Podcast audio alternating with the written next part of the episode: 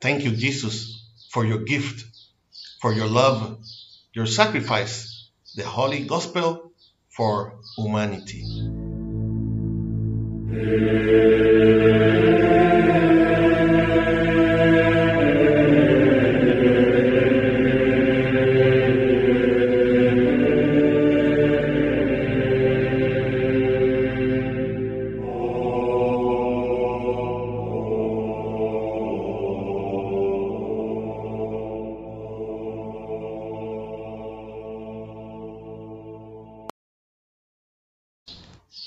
Good morning. I got to see us on the YouTube channel or listen us in the podcast, TikTok, and other social networks.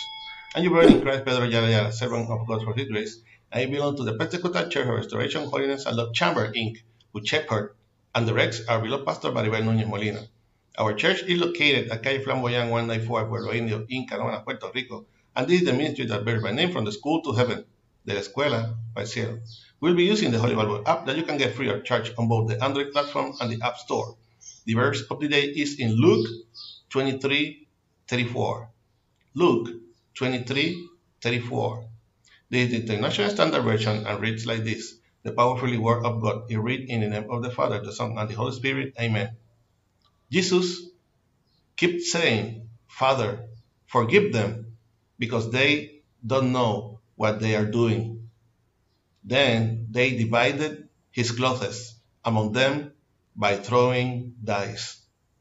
Again, Jesus kept, kept saying, Father, forgive them because they don't know what they are doing. Then they divided his clothes among them by throwing dice. Please God, continue blessing your already blessed word. Crucifixion and death of Jesus. Today, in continuity with our Christian traditions, we commemorate the death of Christ. Cross death. Fact. Which, in the exercise its recognition, underpins the salvation of our souls.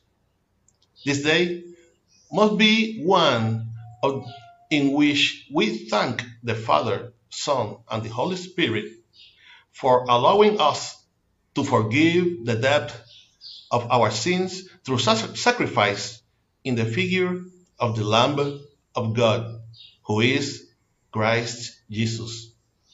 This day, we remember it not only for the murder in the most humiliating, cruel, and ruthless way suffered by the Son of God, but also for the ultimate show of love that God has had for all of us. Thank you, Jesus, for your gift, your love, your sacrifice, the Holy Gospel for humanity. Amen. I hope that this short exhortation will serve as a reflection and strength to your life in this morning that the Lord has made. For prayer, send to our email, ministerio de la escuela at gmail.com. You can also get us on YouTube and listen us in the podcast, Facebook. Remember to like and share us to support this ministry. If you have not already did subscribe to this channel where from Monday to Friday, we will give what we have received by grace. This was your brother in Christ, Pedro Ayala Ayala, servant of God for His grace, and we will see each other in the next year if Christ has not come to seek us as a church yet. Hoping that our prayer and prayers to a Creator come from the school to heaven, de la escuela al cielo. God bless you all.